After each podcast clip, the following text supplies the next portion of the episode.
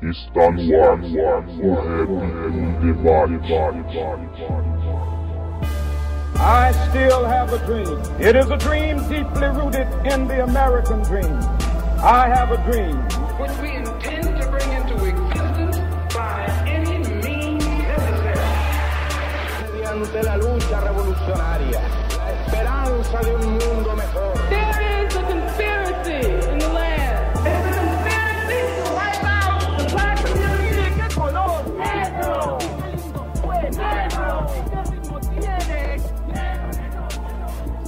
Salve, salve a todos, sejam muito bem-vindos a mais um podcast, o Rap em Debate, chegando à nossa 32ª edição. Eu sou o Alisson e novamente estamos aqui para debater assuntos importantes do hip hop, da militância, da sociedade em geral. Sempre reafirmando aquela ideia de que o hip hop tem compromisso e ele é uma ferramenta de transformação social. Aqueles salves rápidos, para você não perder nenhum episódio do Rap em Debate, é só você assinar o feed no aplicativo de podcast do celular ou se inscrever no canal do YouTube, lá no Hip Hop Sem Maquiagem. E aí toda vez que a gente publicar um novo episódio, você vai ser notificado. Se quiser dar um salve para nós, mandar mensagem, vai lá no site h2sm.com.br, tem uma aba escrito contato, só escrever lá que logo mais eu te respondo. Bom, no episódio de hoje o tema é ancestralidade, música e fé. E eu convidei a cantora Patia Ana, que lançou em 2018 o primeiro álbum de rap feminino do Mato Grosso. O CD é intitulado Omoiá, que é um disco cheio de referência de ancestralidade negra, fé, religião, questões políticas, de denúncia e também da emancipação da mulher. Então a Ana falou bastante do seu trabalho, da cena do rap atual e também da sua fé. E a gente trocou uma ideia bem da hora sobre intolerância religiosa também. Então, espero que todos gostem do programa e fiquem agora com a conversa que a gente teve com a Patia Ana. Não insista, respeita sua assista, eu me perdi nos planos. Se passaram anos, me causaram danos. Eu nem passei pano num projeto insano, eu me vi surtando. Eu chorei rio, chorei mares. Me abriguei em vários lares. Eu era só e eles pares. Por isso hoje, te digo hoje. Meu fechamento é comigo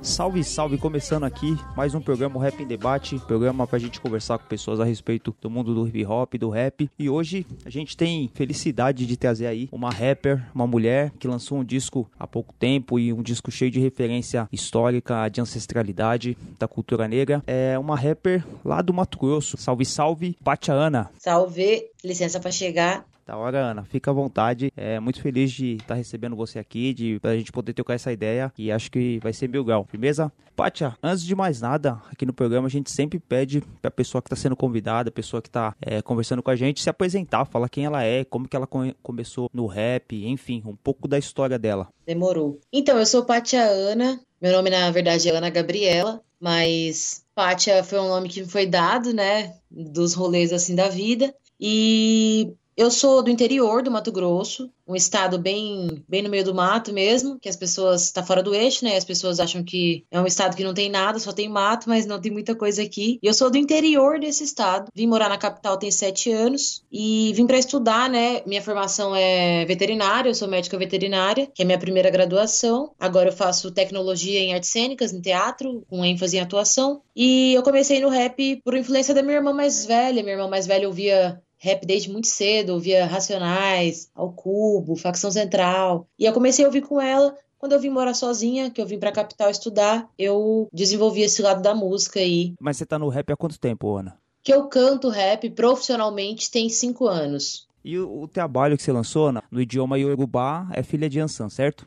Exatamente. Do Yorubá, Omon, filho, Oiá e Ansan, filho de Ansan. Então, esse disco aí, é, eu tava escutando ele e até mandar um salve antes de mais nada, até tinha esquecido de falar isso no começo do programa. Quem fez a ponte, quem falou do seu trabalho e eu fui ter, passar até o conhecimento foi o DJ Neil, parceiro aqui, que já gravou aqui também. Ah, DJ Neil. Então, ele que falou e então, eu comecei a ouvir, eu falei, nossa, tem que conversar com essa menina porque o disco dela é muito bom. Pátia, como que foi a concepção do disco? Como que foi o trabalho pra você desenvolver esse, esse álbum então? Porque ele é um disco cheio de referência histórica, então você parte é, pro lado da ancestralidade da cultura afro-brasileira, da cultura africana. É um disco também introspectivo, né? Que você fala muita coisa da sua vida e tal. Nele ali, você ouvindo, você sente isso. Como foi a concepção desse álbum? Então, esse álbum foi uma surpresa, assim, para mim, porque eu recebi um chamado de um cara, assim, old school do rap aqui, um DJ que trabalhou comigo desde que eu comecei, assim, a primeira pessoa que me incentivou a trampar aqui quando eu cheguei na, capital foi ele. E ele me deu um chamado, assim, falou: Ó, oh, tá rolando um edital da cultura e quero que você se inscreva, porque eu acho que você tem potencial. Nem eu botava fé nisso, né? E me inscrevi, eu fui contemplada, e aí eu me vi com um dinheiro de um, uma verba pública, né? Que é nosso, porque é um, um retorno para a comunidade, né? Eu me vi com uma verba pública na mão e um prazo para entregar um trabalho. E aí eu falei comigo mesma assim que eu não ia fazer nada fora da minha realidade, nada fora do que eu acredito, porque era muito mais fácil eu escrever as minhas vivências do que eu tentar fazer algo fora disso a gente fez esse disco assim num tempo muito recorde, né? Foi, se a gente for parar para pensar na produção de um álbum mesmo, foi pouco tempo de trabalho, mas o que eu trouxe nesse disco foi minha ancestralidade e por um acaso, não é acaso na verdade, né? Um acontecimento assim, eu recebi um outro chamado que foi da minha religião para fazer a minha iniciação no Candomblé quando eu estava no meio da gravação do disco. Aí eu entrei em desespero, assim, que eu faço? Eu largo o disco, eu tô escrevendo um disco com o nome do orixá, e quando o orixá me chama, eu não sei o que eu faço. E eu abandonei a, a gravação do disco, abandonei o disco e fui fazer meu santo no candomblé. E quando eu terminei todo o meu processo de iniciação, eu lancei o disco. Então foi um processo muito introspectivo, acho por causa disso também, por causa de, desses chamados internos e externos, né? Às vezes a gente precisa de um empurrãozinho, mas eu recebi um chamado interno muito grande da minha religião e foi por isso que eu acho que esse disco carrega tantas coisas para além do nome do orixá, carrega muitas coisas da religião junto com ele e muitas coisas de mim, né? Da hora. Depois a gente vai trocar ideia sobre isso aí, essa influência religiosa que tem, né? Que é bem forte, é bem marcante dentro do álbum, mas ainda é relacionado a essa questão que você falou da produção, você foi contemplado contemplada com o programa social de, de cultura, né? Do, foi em 2017 isso?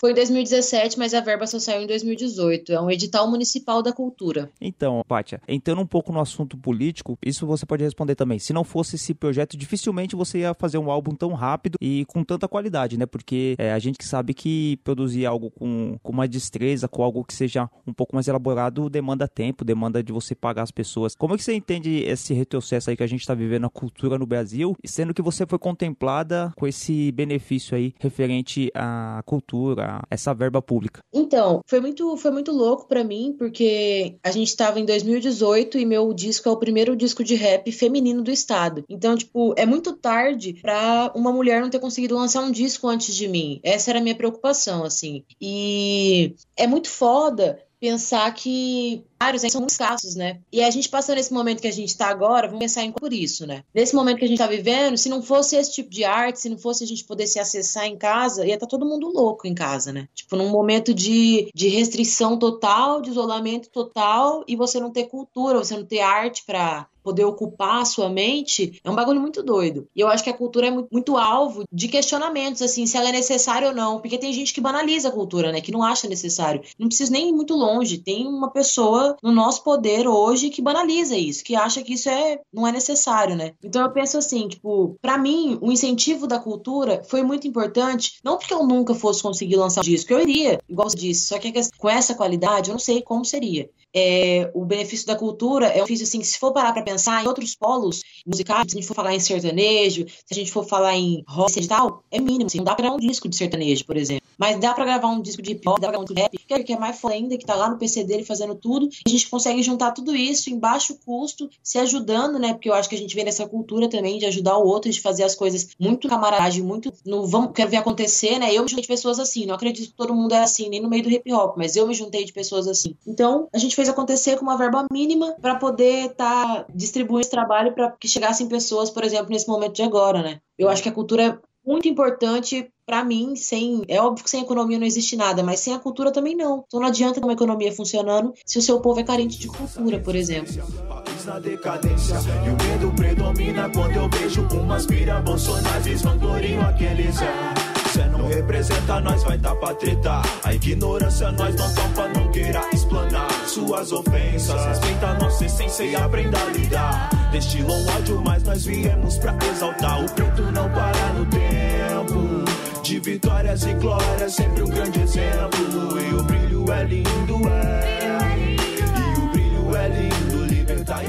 E a gente tá gravando aqui e há poucos dias o presidente da Fundação Palmares, o, Sérgio Camargo, ele deu, tweetou em relação a que não ia fazer aprovação de benefícios, né, de, de cultura, de fundos pro hip hop, só se tivesse feito numa crivagem ali, se tivesse rappers que não falassem coisas agressivas, né? E a gente sabe que o agressivo para essas pessoas não é a, a música que fala da violência, que a, faz apologia à violência. O agressivo é você falar contra o sistema, que é o que o rap faz, né? É engraçado. É, você acha que se fosse hoje, assim, com, com esse governo, ou você acha que daqui para frente os editais eles vão ser muito mais difíceis? Como que você acha que seria hoje para você fazer um disco que nem você fez de enraizamento da cultura negra, da cultura periférica e também sob a ótica da religião que é muito discriminada, tem muito preconceito religioso com candomblé, com banda com as religiões de matriz africana. Como que seria hoje para você? Você acha que seria a mesma coisa ou você acha que teria uma dificuldade maior? É muito louco isso, porque às vezes as pessoas. A capa do meu CD já é uma capa do fundo todo preto, aí tem uma mina com cabelo vermelho, as letras escritas em fogo, falando de religião, o povo deve pensar, mano, o que, que é isso, né? Tipo, e eu acho muito doido que foi um projeto que foi aprovado. Justamente o dinheiro não, é, não foi para gravação do disco em si. A maioria do dinheiro foi para fazer o lançamento do disco, o show de lançamento lá nos bairros, no Pedra 90 e no Jardim Vitória, são duas quebradas, né? Eu acho que isso foi o ponto-chave do meu projeto ter sido aprovado. Só que daí, se a gente for pensar nisso agora, daqui para frente, tudo daqui para frente está comprometido. Por isso que eu falo que esse ano vai ser o ano marcado como o ano do coronavírus. Porque tudo daqui para frente está comprometido por muitos anos, né? Até a gente conseguir se restabelecer. O governo acabou de destinar uma verba enorme para as pessoas que estão paradas em casa, muitas delas artistas, né? Que não tem como fazer show na noite, que não tem como fazer teatro na noite, que não tem como se sustentar. Então o governo acabou de lançar uma verba muito grande para isso e agora tudo daqui para frente vai ser usado isso como muleta, do tipo a gente não pode gastar com isso porque a gente acabou de ter um rombo no nosso cofre dando dinheiro para esse povo, que é isso que eu acho que o governo pensa, né? Que os 600 reais é dar dinheiro para alguém. Eu penso assim que os editais, além de serem muito mais escassos daqui para frente, eles vão ser muito mais criteriosos do tipo, a gente não vai aprovar qualquer coisa. Não como eu disse que seja qualquer coisa, não é isso que eu tô querendo dizer, mas para eles é assim, a gente não vai fazer caridade para hip hop nenhum, não vai ter essa parcelinha aqui do hip hop, porque a gente tem tanto, tanto, tanto. Tem, se antes a gente aprovava 20 projetos, esse ano a gente vai aprovar 10, sabe? Tipo, é meio isso, assim. E eu acho que tudo isso vai vir ao lado de uma desculpa do a gente acabou de passar uma crise e a gente não tem como ter tempo para isso, a gente não tem como ter verba para isso, e a gente não vai dar atenção para isso, sabe? Eu acho que se fosse para eu lançar um disco, um edital do ano que vem, vamos supor, porque porque eu não sei quando vai ter um próximo edital. Cara, eu nem imagino como seria, assim. Ou não ia passar pelo critério, né, de ser religioso e de, de combate mesmo, ou não sei, eu acho que não passaria, assim. Ou se não passar é porque não vai ter edital, sabe? É isso que eu penso. É, ainda mais com o governo, endurecimento, né, com a referente à cultura e tal. Isso aí é, é um assunto bem, bem complexo mesmo. E acho que os artistas estão em, em maus lençóis e é engraçado até pessoas do, do hip hop mesmo, que na época da eleição apoiaram é, o Bolsonaro. Hoje você vê um, um silenciamento, né? Você não vê essas pessoas falando a respeito disso, né? Uma galera famosa, né? Isso que é bizarro, assim. Uma galera que é, tem poder de fala e tem uma legião de gente seguindo conseguiu apoiar o cara, assim, apoiar esse governo, apoiar, apoiar o nosso retrocesso, né? É, toda vez que eu chamo alguém aqui e a gente conversa sobre isso, o paradoxo é gigante, porque sempre a gente fica pensando como que pôde apoiar. Foi do hip hop a vida inteira e teve esse comportamento. Mas enfim, Ana, vamos, vamos falar um pouco do, do seu disco.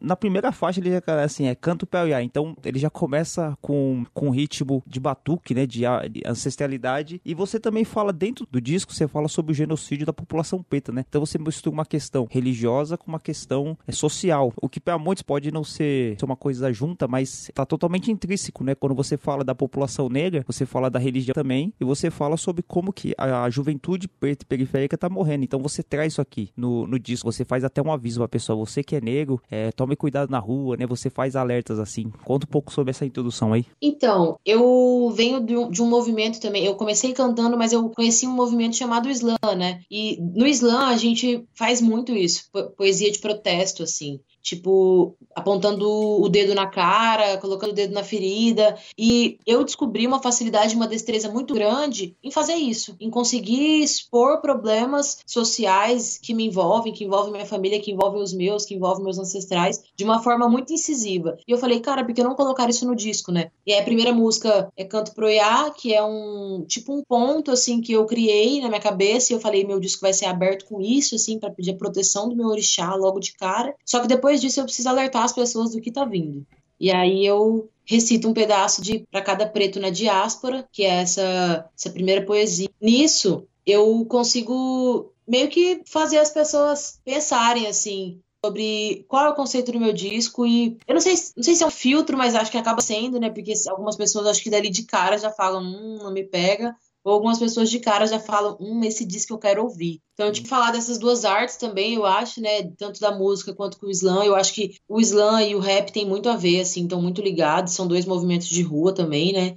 É meio que um morde e assopra, né? Um ponto no começo bem leve, suave, depois uma realidade. Aqui em São Paulo, a gente tem muito sarau, né? Que as pessoas vão na frente e fazem a sua manifestação artística, muitas das vezes com poesia. Tem alguns famosos aqui, tem o sarau do Buzo, né? Do Alessandro Buzo, tem o do Sacolinha, o Literatura Nossa, tem vários, vários sarau, o sarau da garagem e tal. Qual que é a diferença do sarau e do slam? Você poderia falar pra gente isso aí? O slam é mais voltado pra batalha, pra protesto, como que seria isso? Então, o slam criou essa, essa, essa energia aí de batalha porque ele virou realmente uma competição aqui no Brasil, né? No Brasil, inclusive, tem os slams regionais, cada um na sua cidade, e o seu estado realiza o seu, tira um ganhador e vai para o Slam BR. E o Slam BR é uma ferramenta que brilha muito os olhos dos poetas, porque é uma, um jeito de você sair do país, né? Você vai competir, se você for campeão, você vai representar o Brasil na França. Inclusive, é um movimento que competição, porque quem não quer ir para a França, né? Para muitas pessoas é a única oportunidade de fazer no sarau e o slam fala rodando slam, rodando saraus. E eu acho que essa competição motiva as pessoas a escreverem. É muito louco como as pessoas escrevem poesias cada vez mais fodas, assim. Eu tiro por mim, pelo meu aprendizado, assim, de rodar slam. Eu fui três vezes pro Slam BR. Foi três oportunidades de sair do meu estado e ir para um outro estado. Eu já conheci uma galera, já tava, no, já tava fazendo o movimento do rap, assim, quando eu fui pro slam a primeira vez. Mas foi muito louco, assim. Como essa competitividade também cria, desperta uma, uma, necessidade de escrever sempre mais e mais, e mais e mais, e falar do seu, do seu empoderamento e das suas vivências cada vez mais e mais, assim. No descompasso dos dias, a cidade parece que quer me engolir. É que a selva de pedra é monstruosa e eu nem sei se dá pra fugir. Porque os abrigos, mesmo físico, nem sempre abriga alguém. Alguns só buscam proteção e outros só estão nos córredas de 100. Mas se você é preto e tá na rua, eu tenho certeza que você é alvo. O estereótipo é marcado, João. Só muda o cenário. Já que sua pele, sua cor, os seus traços é o que eles buscam. Lá nos prédios ou nas vielas, para botar nas viaturas. Tem mais de meio século e eu tô meio incrédula. Vocês venderam os meus irmãos e o nosso sangue é o que tá na cédula. E que essa grana era suja, eu sempre soube, já me ensinaram. Mesmo assim, eu não passo um terço do que minhas ancestrais passaram. Caçada no laço, casada à força, herança que eu trago na pele e no sangue. Princesa de África, do cabelo crespo. Sua cor era preta, tipo mangue. Vocês cortaram cabeças, mas não cortaram raízes. Felizmente, vocês falharam. E nos jardins de terra preta, novas flores já brotaram. Da hora. Você falou, né? Primeiro disco de rap feminino do Mato Grosso. E como que é a cena do, do rap aí no, no, em Mato Grosso? Porque assim, eu sinceramente eu não lembro de um, de um rapper homem do Mato Grosso. Você eu passei a ter conhecimento depois que o Nil indicou e tal, mas mesmo depois que eu tava ouvindo o CD, eu falei, caramba, como que eu nunca ouvi isso aqui? Tão bom que é assim, poderia muito bem ser divulgado é, com mais ênfase. E assim, a gente fala assim, é, a, não é nem culpa da mídia, a gente é, talvez seja uma questão estrutural de você pegar o, os raps que não são conhecidos, não estão no eixo Rio-São Paulo e tocar, porque assim, hoje se fala muito do rap nordestino, né, por conta do suicídio, mas o, o rap do centro-oeste, né, do Mato Grosso, pouco conheço. Como que é a cena do rap aí, do hip hop?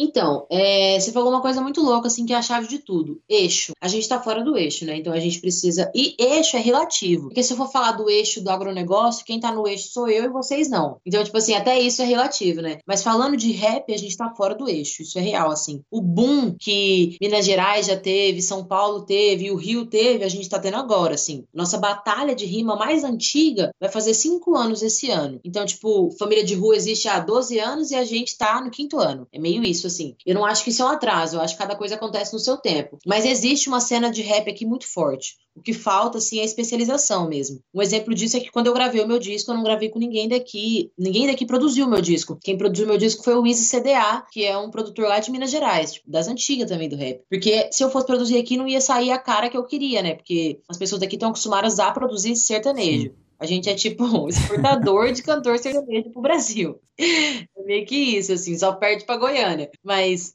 existe uma cena, existem batalhas de rua, que tem batalha de rua quase toda semana, quase todo dia da semana. segunda tem, terça tem, quarta tem, quinta tem, sexta tem, sábado tem, domingo tem, todo dia da semana, não é quase, todo dia da semana tem batalha de rima na rua. Só que a gente não tem uma cena consolidada no eixo. O que falta, eu acho que não é só a divulgação. O eixo. Sem isso, assim, tipo, como é mais cômodo pra você pegar e dar um play num som de um cara que é dali de São Paulo do que botar fé num som de uma mina que é lá do Mato Grosso? Mano, a mina é de Cuiabá, da onde quinto dos infernos é esse? Não sei se eu vou dar play, vou passar. Eu vou dar um play num som mais comum aqui que um brother meu daqui já me indicou, que um famoso daqui postou, sabe? Tipo, eu acho que rolam umas explosões culturais às vezes. E um exemplo disso, não que Minas fo- não tivesse no eixo e não, e não tivesse cantores conhecidos, mas Jonga fez um negócio cabuloso em Belo Horizonte, né? Colocou Belo Horizonte no mapa Sim. e falou: aqui a gente está, aqui nós ficaremos, ninguém tira nós daqui mais. E a gente não, não, não teve essa oportunidade ainda. Eu fiquei muito surpresa com o meu disco, porque eu fui abraçada em muitos espaços, assim. Tipo, no Rio tem gente que me conhece, em São Paulo tem gente que me conhece, em Minas tem gente que me conhece. Um exemplo disso é o Jonga,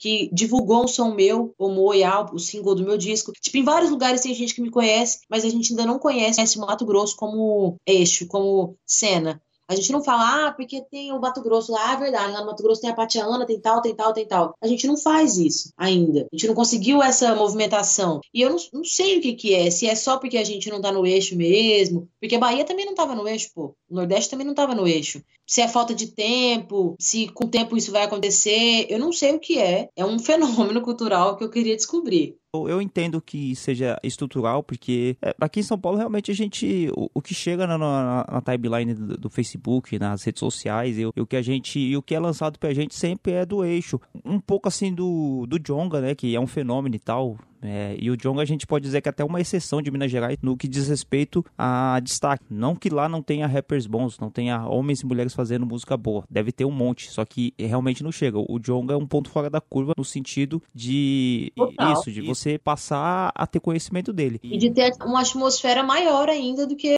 várias pessoas do eixo, do que Sim. várias pessoas de tal, assim. Bichão roubou a cena, né? É, exatamente. O, o Jonga é um fenômeno que talvez não é compreendido ainda na sua totalidade, né? Talvez seja só daqui a um tempo. É um rapper é, falando sobre protesto, sobre música negra. Esses dias tocou até no, no Big Brother Brasil. O cara faz uma live da laje da casa dele e atinge milhares de pessoas. É um negócio muito doido mesmo. né? Você falou do desse que ele, lançou, que ele indicou, Ana? É Homo Oya. Como olha. Isso. Aham. Isso. Então, é uma música que no começo ela tem um toque de maracatu, né? Parece que tem uma influência do Chico Sainz. Você tem essa influência da música nordestina também, na, na sua concepção de, de ideia de música? Então, é que, para além do rap, assim, tipo, eu sou cantora, né? E eu fui vocalista de um grupo de maracatu durante dois anos. É o grupo de maracatu Buritinagô. Nós somos filhos da nação Porto Rico, de Recife, e eu fui vocalista deles durante dois anos. E aí, quando surgiu a ideia do disco, essa O Moiá, a letra falava disso, e eu falei, cara, eu quero incluir essa, esse outro lado. Porque, assim, muitas pessoas acham que a gente tá num estilo musical, a gente tem que estar preso aqui, defender aquela bandeira. Eu sou cantora. Eu quero muito me especializar em, em música, quero muito estudar muito mais a minha voz, quero saber cantar melhor, assim. Então,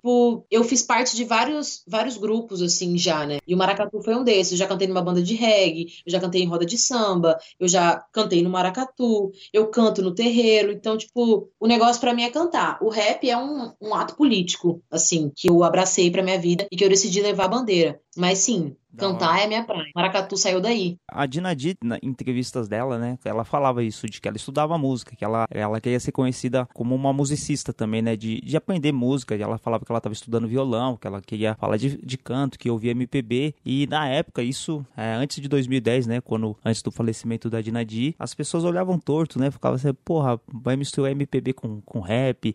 É, eu, isso, ao mesmo tempo que o rap ele tem esse pensamento progressista, né, de tentar expandir e tal, tem algumas limitações ideológicas que a gente que acaba batendo. E até isso que eu vou entrar no assunto com você, porque seu disco ele já de início assim ele já chega escancarando, é, que nem você falou, a capa é você de cabelo vermelho, tem um fundo preto, a o nome do disco é um nome urubá que remete à religião de matriz africana. Como que as pessoas encaram seu disco quando você apresenta assim? Você tem muito estranhamento do, do seu disco por se tratar de um disco de rap que tem essa questão de ancestralidade? Você sente isso ou você acha que as pessoas aceitam bem?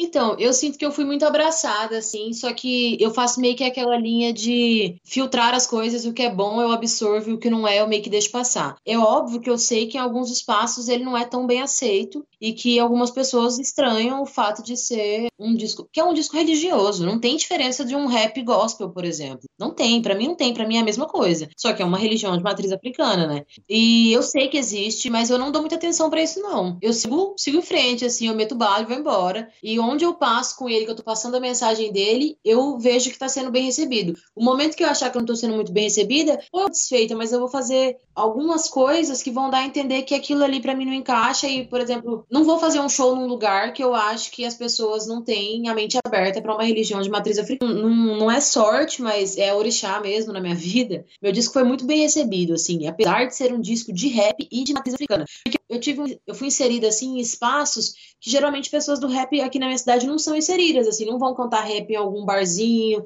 ou não vão fazer uma apresentação dessa em tal espaço. E eu fui chamada, não sei se é por causa de ser um disco tão político, ou se é por causa de alguns lugares terem simpatia com as religiões de matriz africana, ou se é por causa de levantar tanto essa bandeira da ancestralidade, eu fui muito recebida em vários espaços. E eu fico muito feliz com isso. Mas sim, tem. Eu já tive momentos em que rolou uma certa estranheza e eu simplesmente filtrei e falei, não, aqui não é para mim, então segue o baile, próximo.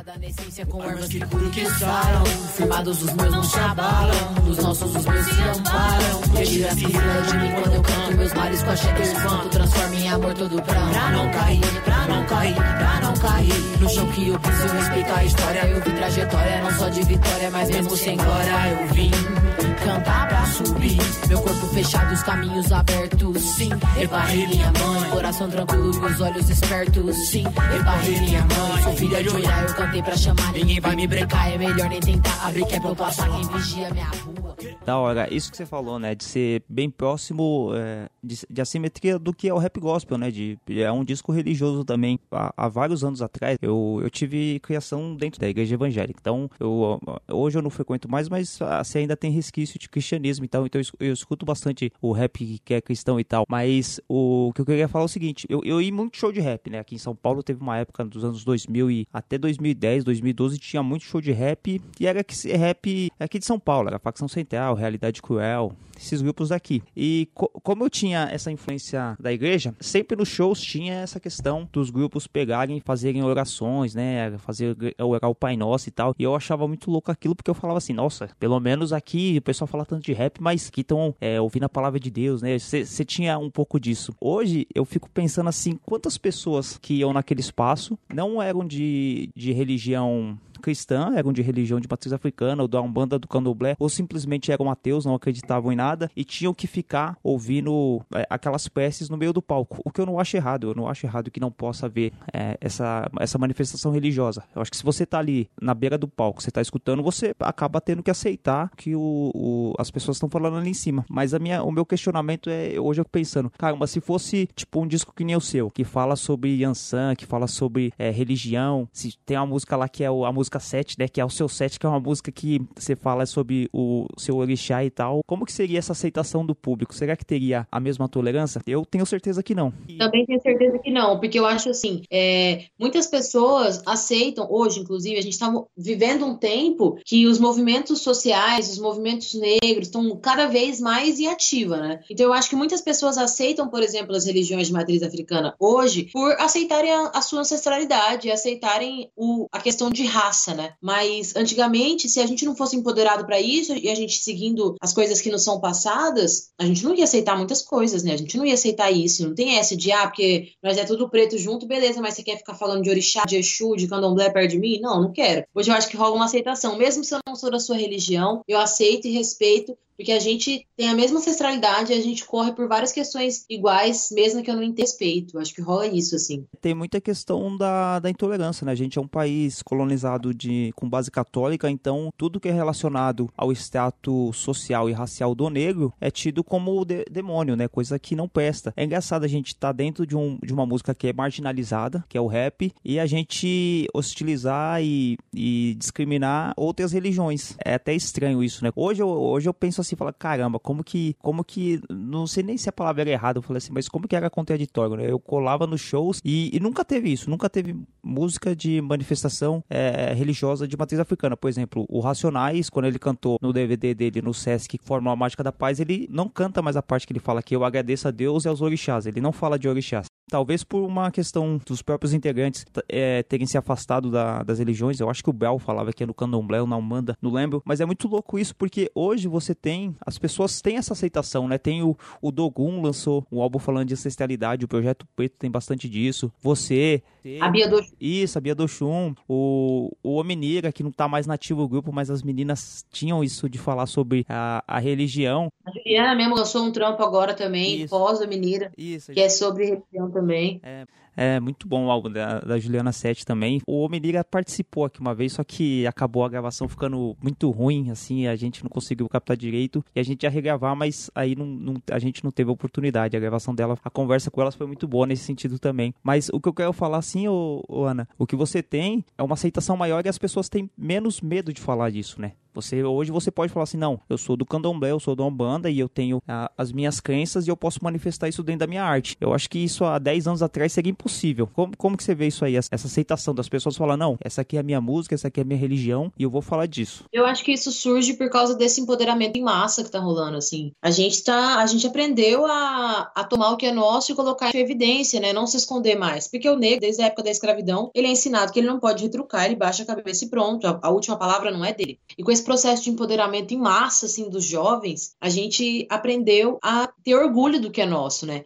Ter orgulho não só do cabelo e dos nossos traços, é, da testa, do olho, da boca, do nariz, porque é isso, ser negro não é só ser retinto, ser escuro, né? Ser negro é várias outras coisas. E a gente aprendeu a ter orgulho também da nossa religião, do, do que, do que pra gente foi tanto, tanto motivo de orgulho durante tanto tempo. A África é, uma, é um continente tão, tão louco em questão de, de cultura e diversidade que a gente vai falar de candomblé e na África é totalmente diferente de como é o candomblé no Brasil e cada lugar tem a sua particularidade. E a gente aprendeu a ter orgulho disso. Eu não tenho, não tenho um momento assim da vida, do dia, do em algum minuto que eu negue que eu sou do candomblé, que eu negue o meu chá, que eu saia de um jeito diferente. Eu tava apresentando, eu, apresentando meu espetáculo de poesia uma vez no Maranhão e a menina perguntou assim pra mim, porque eu, eu apresentava um espetáculo que chama Faces, a poesia negra em mim, em nós. Tava em cartaz no ano passado, passou por 15 cidades em 7 estados e uma foi no Maranhão. E a menina olhou pra mim e falou assim: "Mas você sempre sai vestida assim?" Eu falei assim: "Sempre, acredita, não tô fantasiada. Eu saio assim todo dia, um turbantão na cabeça, um monte de guia no pescoço, brinco. Eu saio assim todo dia, saia, eu não tô fantasiada, é real essa roupa." Aí ela riu assim, né? Aí eu falei assim: "Isso é ter orgulho do que você é o tempo todo, entendeu? Porque a gente ainda, muitas pessoas ainda têm medo, né? Sair na rua todo de branco, com um saião, uma guia e um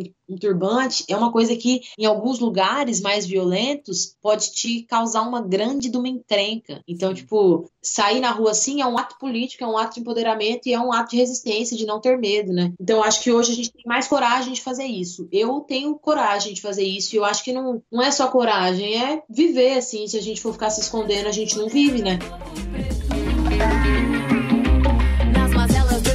Eu vejo a falta de amor. Discriminam os meus irmãos somente pela sua cor. Preconceito e racismo aos pretos causando dor. Prevalecendo a relação escravo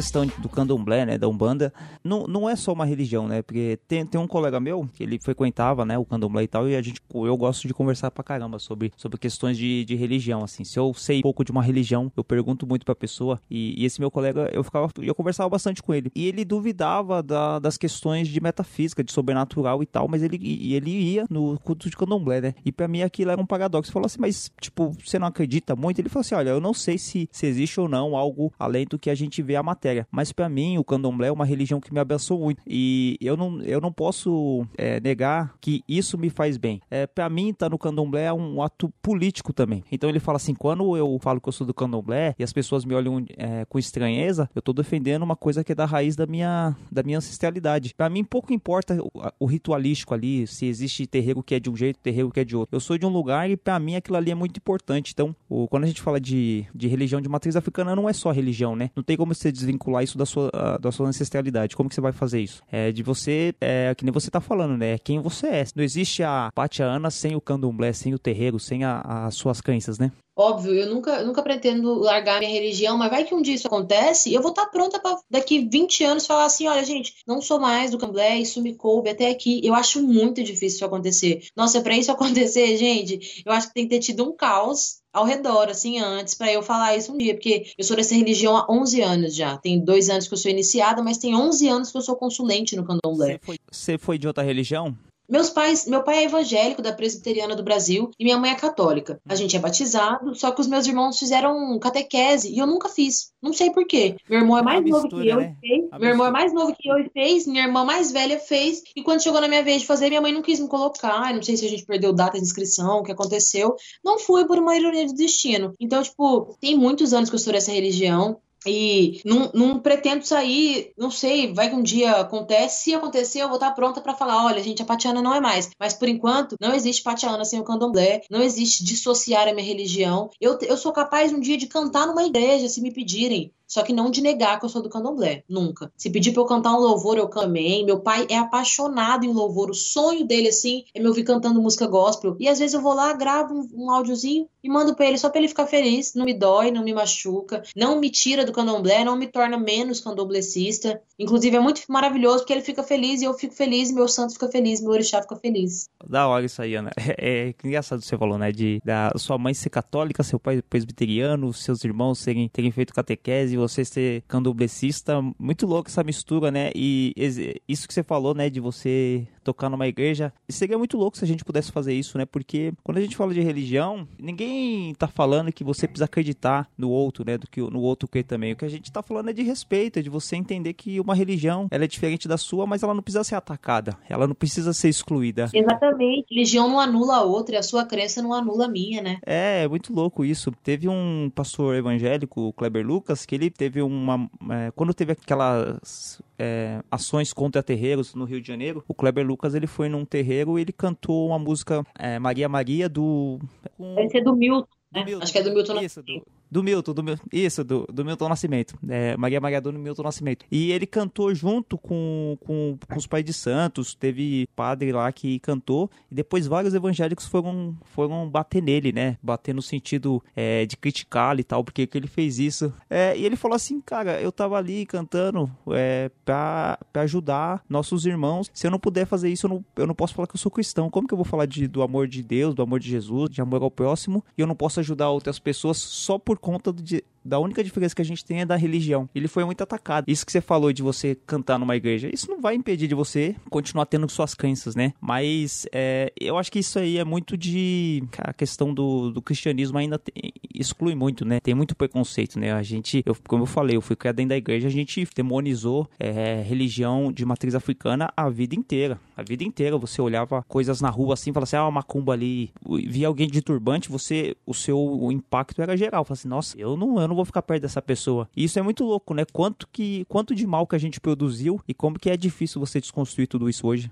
Exatamente. E como a gente faz isso involuntariamente às vezes, né? Porque o meu pai fazia, que passou para mim, porque o pai do meu pai fazia e passou para ele. E por que que isso aconteceu? Porque quando as religiões de matriz africana vieram para o Brasil, ela, ela, veio junto com os escravos, né? Os escravos vieram nos navios negreiros com os portugueses e aí eles construíram todas essas igrejas cristãs, essas igrejas católicas cheias de ouro, tudo mais, ouro roubado, né? Inclusive da África. E aí, quando tudo estava pronto, os escravos não podiam cultuar os seus, seus deuses. E eles trouxeram seus deuses, né? Eles trouxeram suas crenças, trouxeram sua religião, seu, seu tambor, fizeram novos. E dentro das igrejas, os escravos não podiam entrar. Mas aí foi permitido. Isso é uma história real daqui de Cuiabá, que eu acho que se repetiu em vários outros outras cidades do Brasil, né? Os escravos foram concedidos a ele uma capela que ficasse atrás da igreja. Aqui em Cuiabá tem uma igreja chamada Igreja de São Benedito. E atrás dessa igreja tem uma capelinha. E nessa capelinha era onde os escravos poderiam rezar. Em cima da mesa tinha os santos católicos,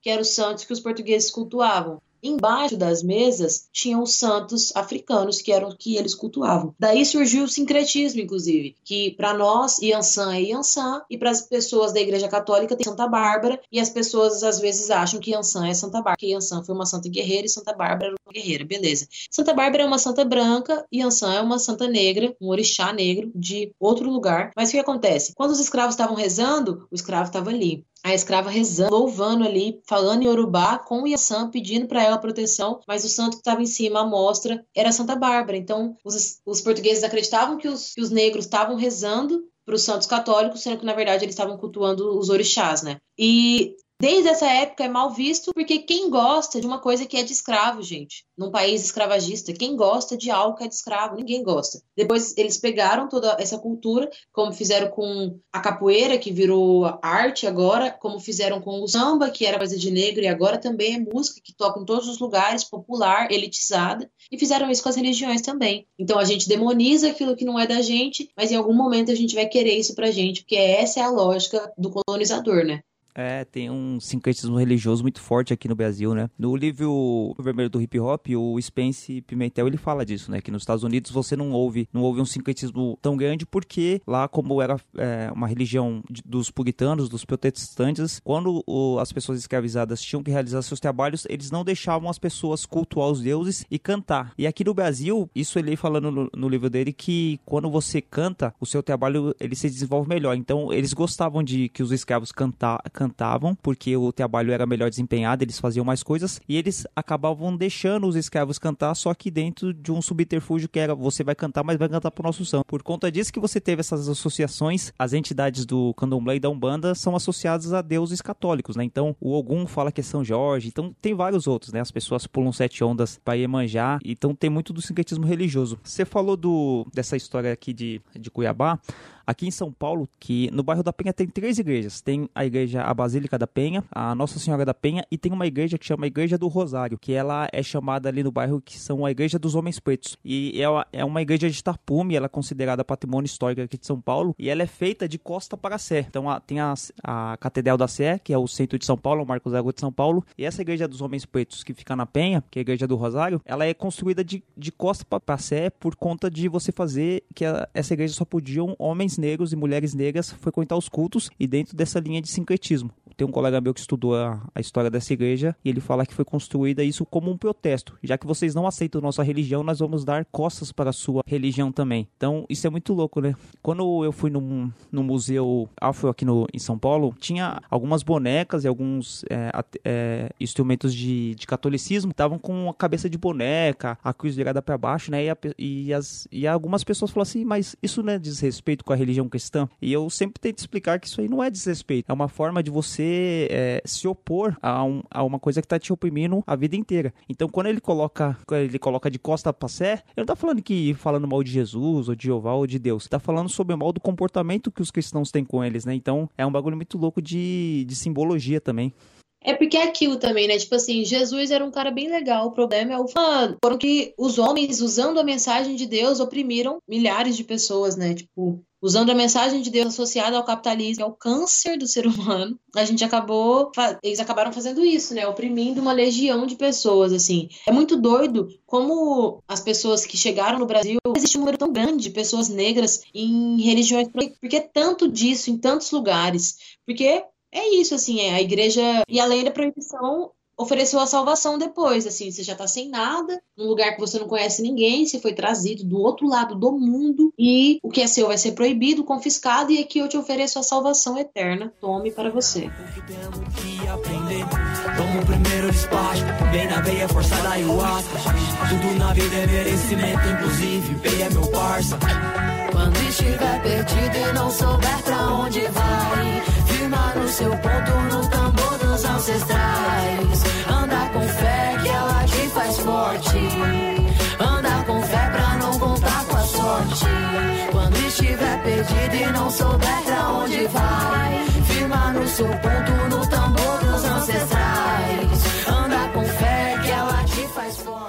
você não toma cuidado, até hoje, quando as pessoas vão falar sobre culto de matriz africana, tem uma demonização, né? De terreiro. Tem um documentário que chama, se eu não me engano, é Ori, que é um documentário que tem a historiadora Beatriz Nascimento, que fala um pouco. Eu não sei se é do candomblé ou da Umbanda, faz tempo que eu assisti esse documentário. Eu tenho quase certeza que é candomblé, porque ori é uma palavra em urubá, que significa que a gente usa candomblé. Eu quase certeza que é candomblé. Então, aí nesse documentário tem os rituais ali. E eu assisti, eu acho que eu tava entrando na faculdade. Acho que isso aí foi em 2011, 2012. E eu ainda não, não tinha me desvencilhado completamente da religião. Acho que eu ainda não sou. Mas isso é, é um processo que leva a vida inteira. Mas eu tinha um estranhamento. Falei, caramba e tal. Mas eu olhei, eu assisti com um olhar de. Não, pera aí, vamos ver como que é essa parada aí. E depois, se, se assistindo isso, e depois, por conta é, do rap, do hip hop, por conta da, da faculdade também, você acaba conhecendo um monte de gente que é do, da Umbanda, do Candomblé você começa a conversar com essas pessoas e você começa a pensar, caramba, como que eu fui o idiota a minha vida inteira? Como que eu fui preconceituoso a minha vida inteira? Sei lá, eu, eu não tem nem como você falar assim, ah, eu, eu tenho que tentar reaver isso. Quando falam mal de uma religião dessa, eu tenho, mesmo que eu não seja dessa religião, eu preciso me posicionar contra e falar assim, não, não é assim. Você tem que conversar com pessoas que são para você falar o que, o que é e o que não é. Para ter propriedade, que é aquilo, para poder, no mínimo, reproduzir o que você reproduz, né? É, porque você acaba. Você deve ouvir isso direto. Ah, mas essas algumas perguntas, né? Mas vocês. Eu não sei as perguntas que tem, mas ah, vocês não, não comem bicho lá, vocês não sacrificam. É muito louco isso porque isso prova quantas pessoas são leigas, assim, tipo, quantas pessoas demonizam as religiões de matriz africana. Eu acho o mais doido, assim, de tudo é que o capeta, ele é cristão. Ele é totalmente autoria cristão. Ele é mérito do cristianismo. Não existe capeta na nossa religião. A gente não fala em diabo, a gente não fala em demônio. Isso é, sabe, meritocracia é totalmente mérito do cristianismo falar sobre isso. Sobre esse lado demoníaco da força, esse lado diabólico. É cristão isso. A gente não acredita acredita nisso, a gente acredita em outros tipos de coisas, entendeu? E tipo, as pessoas quando elas apontam Exu, por exemplo, Exu é o mais demonizado de todos, né? As pessoas quando apontam Exu como demônio, é muito doido, porque Exu, ele é a personificação do homem que faz tudo o que quer. Ele é a personificação daquele que criou tudo, tem sabedoria para gerar, só que também é vingativo, só que também é responsivo, ele responde atitudes. Então, tipo assim, quando as pessoas demonizam isso, elas estão demonizando elas mesmas. Nós somos, a gente, a gente possui esse lado Deus e demônio né? A gente tem que saber lidar com o que a gente vai querer emanar pro outro. Quando as pessoas falam assim, ah, porque nem terreiro faz maldade. Gente, se você ajoelhar com fé e pedir a derrota do seu irmão, ela acontece. A palavra tem poder, o seu pensamento também, entendeu? Tipo, eu não preciso ir num terreiro fazer um trabalho, fazer uma macumba, como eles dizem, para que alguma coisa ruim aconteça na vida do meu vizinho. Se eu rezar todo dia no mesmo horário e pedir com fé, vai acontecer. É. A maldade está no coração de quem pede também, né? Então é muito louco quando as pessoas demonizam as religiões de matriz africana sem saber que elas mesmas são essa essa demonização que elas pregam. É, esse dualismo, eu, eu sempre quando converso com as pessoas, é, eu trabalho escola, eu sou professor de história, por vez ou outra a gente tem que falar sobre, sobre religião, né, e tal. Eu sempre falo, essa ideia de bem e de mal, esse, esse dualismo, é da religião cristã. Quando você fala de, de Exu, de Ogum, ou, ou de outras entidades da, de religiões de matriz africana, não existe essa questão de ser bom ou mal. Pelo pouco que eu sei, que nem você está falando do, do Exu, ele é, uma, ele é uma representação do próprio humano. Então, ele sem, tem sentimentos bons, tem sentimentos ruins, ruins e não dá para você comparar. É tão anacrônico quando você pega uma pessoa e fala assim: não, mas é, são, são coisas do diabo, sendo que o diabo nem existe para essa religião. O, o, diabo não, é o diabo não existe nem para o judaísmo, que é a, o berço do cristianismo, né? O, ber, o, o, diabo ele só foi inventado no Novo Testamento e tal, como esse opositor. E você fala isso para as pessoas, é difícil entrar na cabeça, né? Então, é, eu, eu acho que assim, é um trabalho árduo você desconstruir esse pensamento de intolerância religiosa, porque tem muito a ver também com o que é extrato do negro, né? Então, é a religião do negro, então. Se negros não tivessem sido escravizados, a gente não ia ter essa visão dos negros também. Então, isso tudo parte do momento da escravidão, né? E aí a gente entra naquela de o que veio primeiro, o ovo ou a galinha, o negro ou a escravidão? Eles estão muito associados, assim, ó. Tipo, a gente tava em harmonia no universo e alguém decidiu que a gente ia pegar e comercializar essas pessoas em, em questão de demérito, né? De tipo, eu sou mais, é, eu sou mais puro, eu sou mais inteligente, eu sou mais isso, eu sou mais aquilo. E aí tudo que tá associado a isso vai ter essa carga de energia forever, assim. Eu não sei quando que a gente vai conseguir minimizar, minimizar, não tô nem falando de acabar, mas minimizar as consequências do que foi a escravidão, do que foi esse período, né? Como que a gente vai conseguir dissociar o negro e sua imagem de tudo isso isso que a escravidão carregou, de ruim, de mal, de demoníaco, de não presta, de. É muito doido isso. Vou te falar que desde cedo eu conheço seu olhar torto, viagem enraizada nos seus comentários, todo sangue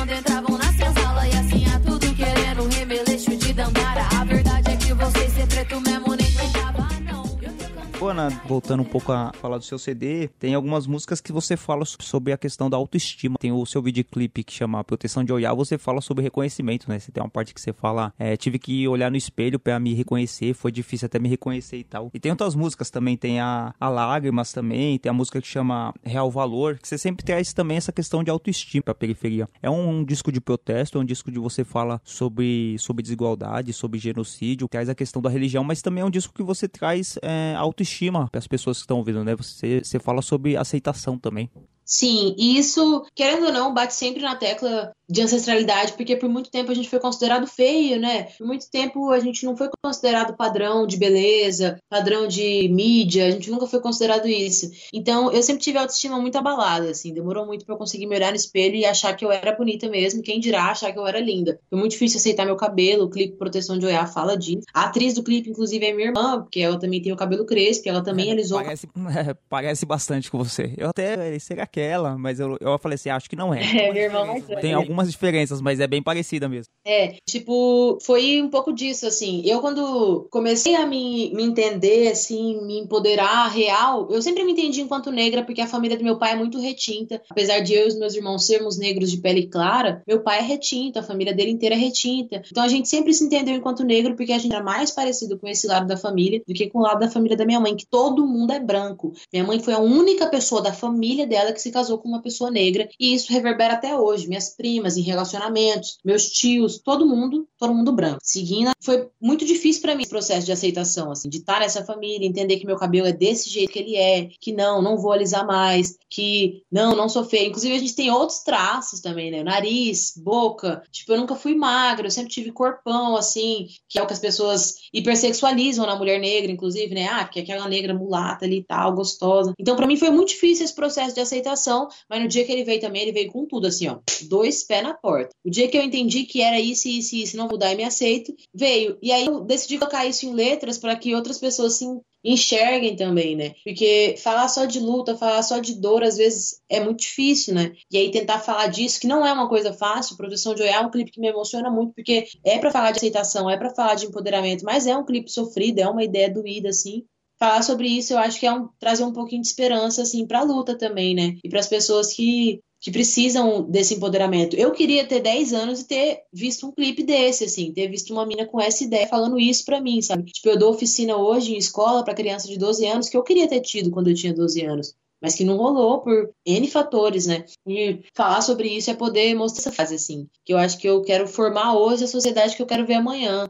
Então, tipo, que ver amanhã? Eu quero ver amanhã crianças empoderadas, eu quero ver amanhã crianças livres, com seus blacks livres, com seus cabelos soltos, com seus turbantes na cabeça, sabe? Sem, sem medo de, de passar por alguma coisa, assim, ir pra escola com meu cabelo armado, sem medo de ser zoada, sabe? Então, tipo, acho que é esse o papel, assim, também. Falar de luta, só que falar de uma forma que atinja outras pessoas, que não envolva somente a luta, porque a gente tá numa luta interna também de se aceitar, né? Foi muito difícil para mim me reconhecer no espelho ainda é uma luta. Porque é tudo que te ensinam e tudo que te empurram te fazem acreditar que você nem é digno nem de, é aceitação. de, aceitação. Não é da noite, pro, é dia. Da noite pro dia. Autocuidado e amor próprio tem que ser diário. Tem que ser diário. E eles estão querendo justamente o contrário. Eles estão querendo justamente o contrário. Escuro como a noite, mas ainda é dia como gelo, ó 40 graus. Confusão na cabeça de quem disse um dia. Não entro nessas firas que elas vão me fazer mal. Reflete na água a imagem de rosto cansado afinal. Caminhos difíceis os que você pega e é normal. Assume suas raízes, foi o libertar fatal de quem tomou muito no lombo, mas se curou no final, vai. Da hora, né? É, eu achei bem louco essa questão do clipe, né? De você colocar uma pessoa, uma mulher negra se olhando no espelho, que você falou de aceitação e tal.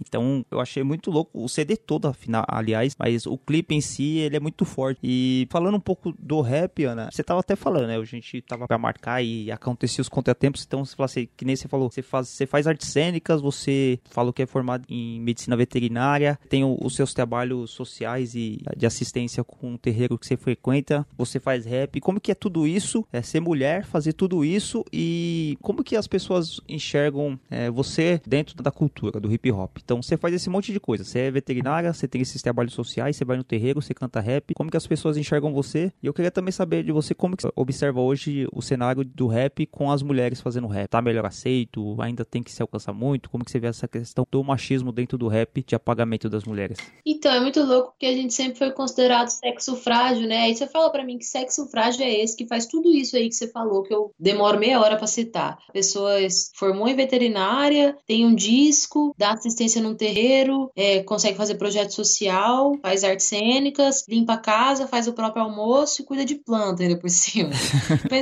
Como é que a gente é considerado sexo frágil? Como é que a gente sofre tanta opressão pela patriarcal que não reconhece que a gente é muito forte, que a gente é muito capaz, sabe? Isso é muito doido, assim, é muito. É uma dicotomia muito louca, né? Assim, de como pode tudo isso e as pessoas acharem isso, sabe? A gente ser oprimida. Eu faço às vezes, mas eu faço às vezes uma piada que é muito louca, assim, do tipo, mano, todo ano tem campanha para ensinar homem a lavar o próprio pênis, porque tem mais de mil amputações de pênis por ano, porque homens não conseguem lavar o pau, velho. Pensa. E a gente é oprimido por isso, por um sistema formado por homens assim, entendeu? Tipo, como que isso é possível? Mas voltando, falando do que realmente é a pergunta, eu acho que a gente ganhou um espaço muito grande porque a gente conseguiu meter a cara juntamente a esse processo de empoderamento, né? Só que eu acho que ainda falta, assim, tipo, eu acho que tem muita mulher muito foda, fazendo muito trabalho muito importante. Eu acho que a mulher tem uma sensibilidade para falar de assuntos que homens falam, mas com uma sensibilidade feminina muito doido, né? Que sensibilidade não tem nada a ver com agilidade, porque eu acho que tem homens super sensíveis que não são frágeis e mulheres muito sensíveis que não são frágeis. Não tem nada a ver sensibilidade com fragilidade. Só que eu acho que a gente é tão capaz de fazer tudo isso, porque tem isso que eu falei, esse tanto de coisa que eu faço, mas eu nem sou mãe, por exemplo. Tem várias mulheres fodas aí gravando disco, gravando campo, participando de batalha, um bebê aqui no colo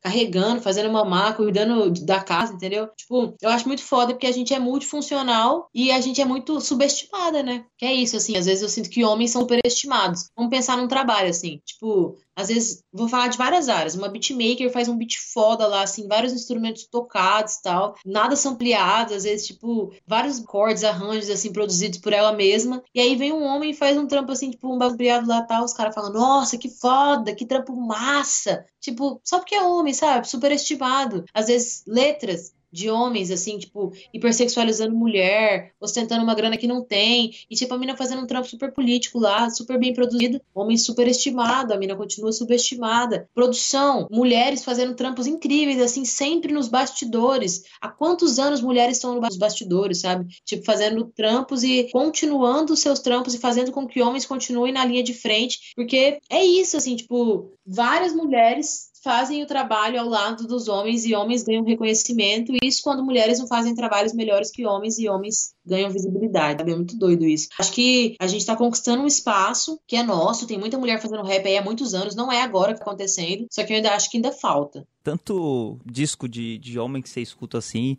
e, sabe, é super estimado. Você vai, o pessoal, você ouve nas redes sociais, no, algumas mídias, você fala assim, caramba, esse álbum estourou, é o melhor álbum do ano. E você vê, não tem nada demais assim. Tem nada demais, é mais do mesmo. É, exatamente. E é uma música que não fica na cabeça, você não consegue reproduzir ela depois, ela não se torna nenhum clássico nem nada. É um álbum que facilmente ele se torna obsoleto com o passar do tempo. E é muito doido, assim, tem uma coisa muito, muito simples, assim, que é tipo, homens podem só rimar, né? Mulher mulheres têm que rimar e saber cantar, porque senão o trampo nunca vai ser aceito, assim, eu sinto muito isso, assim. O homem pode só rimar lá, tá lá, pau, pau, pau, rimando, não sabe nada de melódica tal, desafina, semitona, e a mina, vai a mina fazer isso pra você ver se o som dela vai ter uns play. Não vai, não acontece, assim, tipo, é muito doido sem falar que homem, a palavra dele basta, eu acho isso muito louco, palavra de homem basta. Tipo, eu sou cantor, tal, disco, tal, não, beleza, massa, ah, tá, bom. Ah, eu sou cantor, eu tenho um disco, ah, é rap, faz uma rima aí pra eu ver, então. Qual é a discografia completa do Racionais? Você tá rap, você gosta de rap, bota fé. Em que ano foi que o Mano Brown falou aquela frase em tal programa? Tipo, é. sabe? É muito doido. Assim. A minha palavra dele basta, a mulher tem que ficar sempre comprovando. É, isso aí em todas as áreas, né? Quando alguns programas que eu escuto, podcast também falando sobre cultura pop, quando fala das minas que entendem de quadrinho, de filme e tal, sempre tem essas perguntas, né? Mas que, qual é o filme de tal diretor? Quando que foi lançado tal filme? Ah, eu sou fã de Batman. Ah, mas qual é o nome, nome completo do, do Batman, não sei o quê? Isso aí tem de monte, assim, e o, o quando... Fala pra minha lista completa de que o Bill é muito é, louco. Assim. É, exatamente. Aí o, o cara fala assim, não, eu gosto de, da, de, de Liga da Justiça. Ninguém faz questionamento para ele sobre o que que ele gosta isso não. Agora a mulher tem que falar, ela tem que saber tudo, né? É assim no futebol também. Tipo, ai, o homem, eu torço pro Corinthians, boto fé, é massa, também sou corintiano. Ah, eu torço pro Corinthians. Ah, é mesmo? Quem que fez aquele gol na Copa de não sei o que, na Libertadores? Sabe? Tipo, é bem assim. É exatamente isso. É, mas é, é um processo de, de aceitação e, e acho que tem diminuído o, o preconceito, tem diminuído o machismo, mas não por conta dos homens, né? Por conta das mulheres que estão batendo de frente aí e não estão aceitando mais esse tipo de, de ação, né? É, saindo dos bastidores e falando que o palco também é nosso, né? Acho que rola isso. Avulsa que eu sou é cria Me atacar em bando, mas sem me criar sozinha E eu trago em cada artéria sede de pra frente Por lavadas são as veias de quem quer me ver pra trás Puxaria de menina, é deusa preta no presente Me oferecer ajuda, mas foi tudo ineficaz eu penso logo, não adianta se eu não quiser. Eu vou me descobrindo forte no meio da escuridão. É que sozinha eu sou capaz, é natural do ser mulher. Eles me julgam pequeno, eu sinto ser imensidão. Aviso aos que virão, abismo pra quem não é são. Corpo, alma, mente, fala interligado com a ação. As pedras me jogaram, Da hora, Ana. Fiquei muito feliz de você ter colado aqui. Programa da gente trocar ideia. Antes de ir pro encerramento, Ana, da gente das considerações finais aqui, eu no programa a gente tem a parte das dicas culturais que a gente pede pra pessoa que tá participando aqui dar alguma indicação de algum livro, algum filme, CD, alguma coisa que ela acha que pode acrescentar nas pessoas que estão ouvindo aí. Você tem alguma coisa aí pra, gen- pra indicar pro pessoal? Mas então, é, quando as pessoas falam pra mim de indicações, elas acham logo que eu vou seguir no rap, né? E vou falar logo tudo sobre rap, eu vou falar de um livro sobre rap, de não sei o que Sim, sobre sim. rap. Não, assim, eu penso, eu curto muito outros estilos musicais. Eu gosto muito e quero indicar pra todo mundo que estiver ouvindo aí. É uma cantora que não é cantora de rap, mas que tem um disco muito, muito ancestral também, que é a Luê de Luna. Pra galera assim que buscar a cultura pra além daquilo da nossa zona de conforto, né? Vamos buscar a cultura pra além do eixo. Acho que a minha maior dica cultural é essa, assim, tipo, ouvir, ler e assistir coisas, pessoas e programas pra além do eixo, porque tem muita coisa foda fora da sua zona de conforto. Da hora. Eu vou indicar um livro, eu comprei esses dias, eu tô na metade dele. Ele é um livro sobre religião também, é do Alexandre Comino, que ele se chama Exu não é o diabo. Até tem, a- tem a ver com o assunto que a gente tratou aqui, que esse autor ele desconstrói essa ideia de, de dualismo, né, do que que é o diabo. Ele, ele pega lá desde o grego, da, do diabolos, né, da, do que foi da criação da palavra, ele pega o contexto do, do Antigo Testamento, de falar que não existia esse op- opositor de Deus. O Alexandre, se eu não me engano, ele é da Umbanda, mas ele começa a desconstruir essa ideia de religiosidade, de demonização. É um livro que é, é muito bom. A capa dele já é escrita assim: o Exu tá de vermelho, não é, tá de branco, e Diabo tá de vermelho também. É que nem a capa do seu disco, Ana. É um, é um livro bem chamativo a capa assim. E eu tenho certeza que as pessoas olham esse livro e, tipo, eu não vou ler esse livro porque deve ser ruim. É um livro é muito bom, assim é, de, de história da religião. E eu queria também indicar muito, muito, muito o disco da Ana. Putz, que disco louco. Ele, ele fala de genocídio da população negra, ele falta, fala de autoestima. É um disco que fala de ancestralidade. Não é um disco repetitivo no sentido de, de samples, de batida. É um disco que você consegue ouvir várias vezes. Toda hora tem uma música ali que te chama atenção. Assim, tem a parte cantada, tem a parte rimada. É um disco excelente, assim, Ana. É de verdade mesmo. Nossa, eu Não- fico muito feliz, de verdade.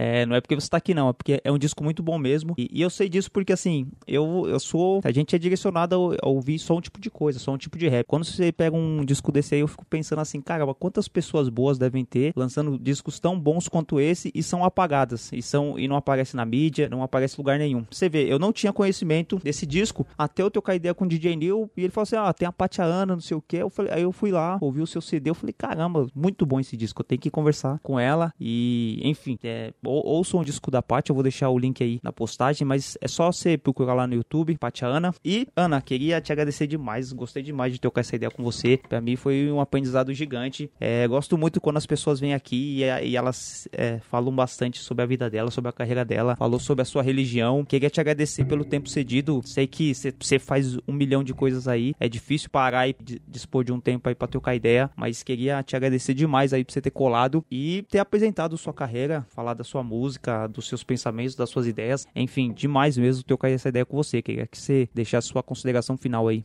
Eu queria agradecer muito, Alisson, pela oportunidade, assim, de estar mostrando um trampo fora do eixo, né? Vou bater sempre nessa tecla, assim, de que o eixo é relativo e o eixo é muito grande se a gente for parar para pensar de outros pontos de vista. Queria agradecer a oportunidade, não por ser uma mina preta, não por ser mulher e não por ser fora do eixo, mas por ser uma pessoa falando de um assunto que é um tabu tão grande, né, para algumas pessoas e poder desmistificar isso para mim é uma missão, assim. Eu fico muito feliz de poder levar a mensagem desse disco, de levar a mensagem dessa religião levar a mensagem desse movimento que eu decidi seguir. Muito agradecida é, e dizer para as pessoas que a gente precisa parar e ouvir o que as outras pessoas têm para falar, daquilo que, daquilo que elas têm propriedade para que a gente não reproduza mais coisas que não fazem sentido, né? Tipo, depois de um podcast desse, por exemplo, eu acho que várias pessoas que se permitirem e, se deixarem acessar pela mensagem vão parar de reproduzir costumes que reproduziam às vezes involuntariamente. Minha mensagem é essa, assim, de muita gratidão por poder falar exatamente disso, sem medir as minhas palavras, sem ter receio do que eu vou falar, de boca aberta mesmo, assim, porque é ser livre, o resto não é, o resto é falsa liberdade, o resto é falso livre-arbítrio. Então, minha enorme gratidão e tamo aí sempre. Frio como gelo, ó 40 graus, confusão na cabeça de quem disse um dia, não entro nessas firas que elas vão me fazer mal. Reflete na água imagem de rosto cansado afinal, caminhos difíceis os que você pega e é normal. Assume suas raízes, foi o libertar fatal de quem tomou muito no lombo, mas se curou no final, vai. Pega a primeira, a esquerda e nunca para, relógio é um tio horário que tarda, mas nunca falha. Em algum lugar do mundo o fuso vai bater certo. Eu vou cair, levantar e os olhos eu nem quero perto, não. Mas olha ela, tá de boa nos rolê. Se passa suave, nada tem pra esconder. Mó palhaçada é que os bagulhos cês não vê de quem tem a mente fudida, mas não lança pra você. Eu tô buscando na minha mãe proteção. Olhar quem guia o meu coração. Pra não me perder nessa estrada.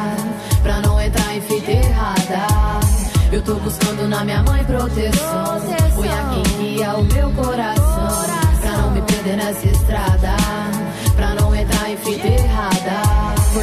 De mim. Foda que eu não sabia. Meu eu falando alto de mim mesma eu corria. Gritando por aceitação, momentos de tensão. Eu alisando meus cachos, carente dessa tensão.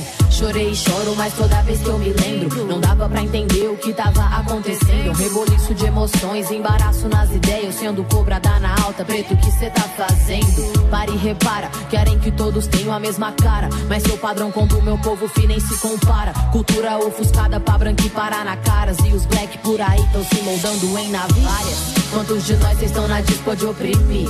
Assistem massa solto, diz que é mimimi? Sério, força ancestral me guia e faz resistir 500 anos nas tuas costas e cês ainda segue assim. Eu tô buscando na minha mãe proteção. Olhar quem guia o meu coração. Pra não me perder nessa estrada. Pra não entrar em fita errada.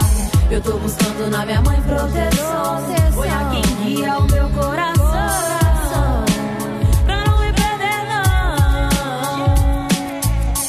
Tô buscando na minha mãe proteção. Olhar quem guia o meu coração. Pra não me perder nessa estrada. Pra não entrar em fita errada. Eu tô buscando na minha mãe proteção. Olhar quem guia o meu coração. Pra não me perder nessa estrada.